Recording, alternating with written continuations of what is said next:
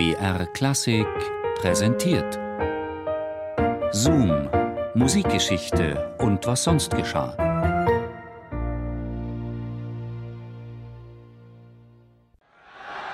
Zehn Rubel für eine Karte, rief ein Mann mit Mantel, Nickelbrille und Aktentasche.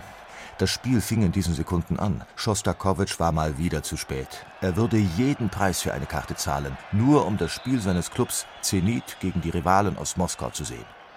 Zehn Rubel? Mann, her mit dem Geld, sagte jemand. Schostakowitsch war glücklich. Er rannte hinauf in den Fanblock seiner Blau-Weißen, die gerade den Anstoß ausgeführt hatten. Schostakowitsch fiel auf mit seinem Mantel und der Aktentasche. Die Leute um ihn herum schienen das aber nicht zu stören. Anscheinend kannten sie ihn schon. Keiner schaute ihn komisch von der Seite an, bis auf meine Person. Faul! schrie Schostakowitsch. Das ist eine gelbe Karte! Gib ihm die gelbe Karte! Ich sprach ihn an. Das war doch keine gelbe Karte, das war ein ganz normaler Zweikampf. Nein, nein, ereiferte er sich, das war gefährliches Spiel. Der Zehner von den Roten ist dem Pavel von hinten in die Beine gegrätscht. Der hat niemals den Ball getroffen. Ach, Sie übertreiben, sagte ich. Nein, das hat man uns auf dem Schiedsrichterlehrgang eindrücklichst gesagt. Wer mit einem Foul die Gesundheit des Spielers gefährdet, bekommt Gelb. Wissen Sie, vor neun Jahren habe ich meinen Schiedsrichterschein gemacht und hin und wieder pfeife ich selbst. In der Kreisklasse zwar nur, aber faul ist faul. Und tatsächlich zückte der Schiedsrichter die gelbe Karte. Die Erleichterung darüber war meinem Nachbarn deutlich anzusehen.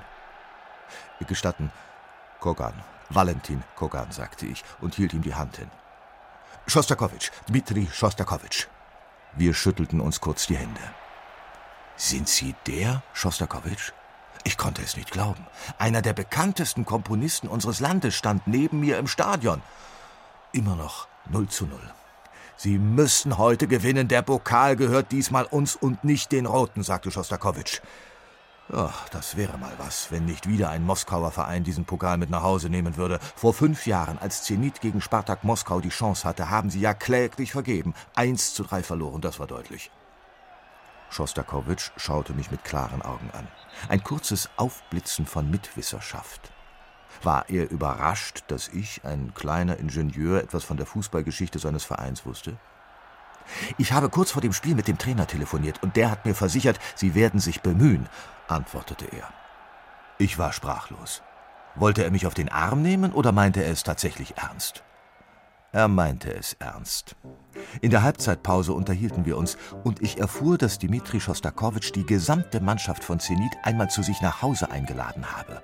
Seine Frau war nicht da gewesen und er hatte diesen Umstand genutzt, um den gesamten Kader, immerhin 23 Mann plus Trainer, zu Hause zu bewirten. Und sie sind alle gekommen. Gemeinsam haben sie zu Abend gegessen und alle Höhepunkte und Niederlagen der Saison nochmals durchlebt. Und Schostakowitsch hatte sich sogar ans Klavier gesetzt und gespielt. Ein unvergesslicher Abend für beide Seiten.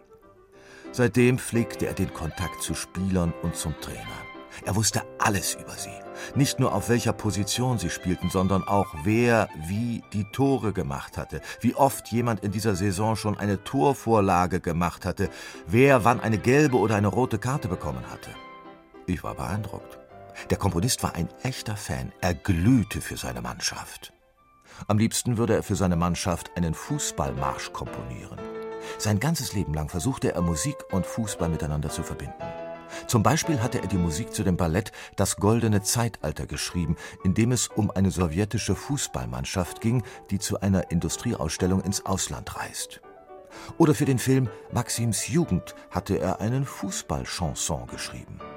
Er kannte einige Sportjournalisten, hörte sich Fußballreportagen im Radio an und war, wann immer es ging, am liebsten selbst vor Ort. In diesem Jahr wird es klappen, sagte Schostakowitsch zu mir. Die Schmach von 1939 würde wieder wettgemacht werden. Und tatsächlich bekam das Spiel in der zweiten Halbzeit mehr Brisanz. Tor! Tor! Tor! Schrien wir beide, als die Blau-Weißen das 1 zu 0 schossen. Haben Sie das gesehen? Ich habe den Aschajew noch niemals so gut köpfen sehen. Die Innenverteidiger haben ihn doch in die Mangel genommen und er trifft trotzdem unhaltbar ins rechte obere Eck. Unglaublich, unglaublich. Schostakowitsch Augen leuchteten. Er war außer sich vor Glück. Aber nicht lange. Die Moskauer spielten jetzt schneller und sicherer, bauten Druck auf. Ein ums andere Mal fasste sich der Komponist neben mir an den Kopf, denn die Abwehr von Zenit war plötzlich so löchrig wie ein Schweizer Käse. Dann der Ausgleich. Nur noch 20 Minuten zu spielen und die Moskauer spielten wie verwandelt. Warum lassen wir uns so weit zurückdrängen? Warum geht da niemand in die Zweikämpfe? Wo bleibt da der Siegeswille? Schostakowitschs Verzweiflung wurde immer größer, die Zeit rannte davon und die Partie wurde immer härter. Ich weiß nicht mehr, wie oft wir faul geschrien haben und aufgesprungen sind vor lauter Entrüstung. Schostakowitsch war schon ganz heiser. Dann die Erlösung, 86. Minute. Freistoß für Zenit, gut 25 Meter vom Tor entfernt. Nein, nicht der Poljaschin, nicht der Poljaschin, jammerte Schostakowitsch. Der schießt ohne zu gucken. Meistens bleiben seine Bälle in der Mauer hängen. Warum schießt nicht der Pavel? Der hat eine exzellente Schusstechnik. Jeder nur nicht Poljaschin. Aber alles Jammern war vorbei, als Poljaschin einmal in seinem Leben etwas anders machte als sonst. Er lupfte den Ball über die Mauer auf Aschajew, der den Ball Volley nahm und ihn in die linke obere Ecke donnerte. Nein, nein, nein, unglaublich, das ist ja einfach unglaublich, eine ganz neue Variante. Die haben sie noch nie so gespielt. Schostakowitsch war ganz außer sich vor Freude. Der schmale Mann mit der Nickelbrille hüpfte auf und ab und jubelte, als sei sein Verein gerade Weltmeister geworden. Vier Minuten später pfiff der Schiedsrichter die Partie ab. Zenit hatte den Pokal der UdSSR gewonnen. Zum ersten Mal in der Vereinsgeschichte. Das müssen wir feiern, Valentin Kogan. Ich lade Sie ein. So kam es, dass ich mit Dmitri Schostakowitsch auf den Pokalsieg von Zenit Leningrad Wodka trank. In seiner Wohnung feierten wir bis spät in die Nacht. Stolz zeigte mir Schostakowitsch, nachdem wir auf Du und Du angestoßen hatten, seinen größten Schatz, seine Fußballstatistik. Über Jahre hatte er in einem Buch die Ergebnisse der Spiele Punktzahlen, Torverhältnis und auch die Namen der Torschützen notiert. Darunter eine kurze schriftliche Bilanz des Spiels. Zeitungsausschnitte lagen herum, Berichte über alle möglichen Fußballspiele. Schostakowitsch sammelte alle Informationen über seine Mannschaft und über Fußball, die er nur kriegen konnte. Wir blieben in Kontakt, schrieben uns gegenseitig Fußballberichte, wann immer einer von uns in einem Fußballstadion war. Seine Reportagen gehörten zu dem Besten, was ich je über Fußball gelesen habe.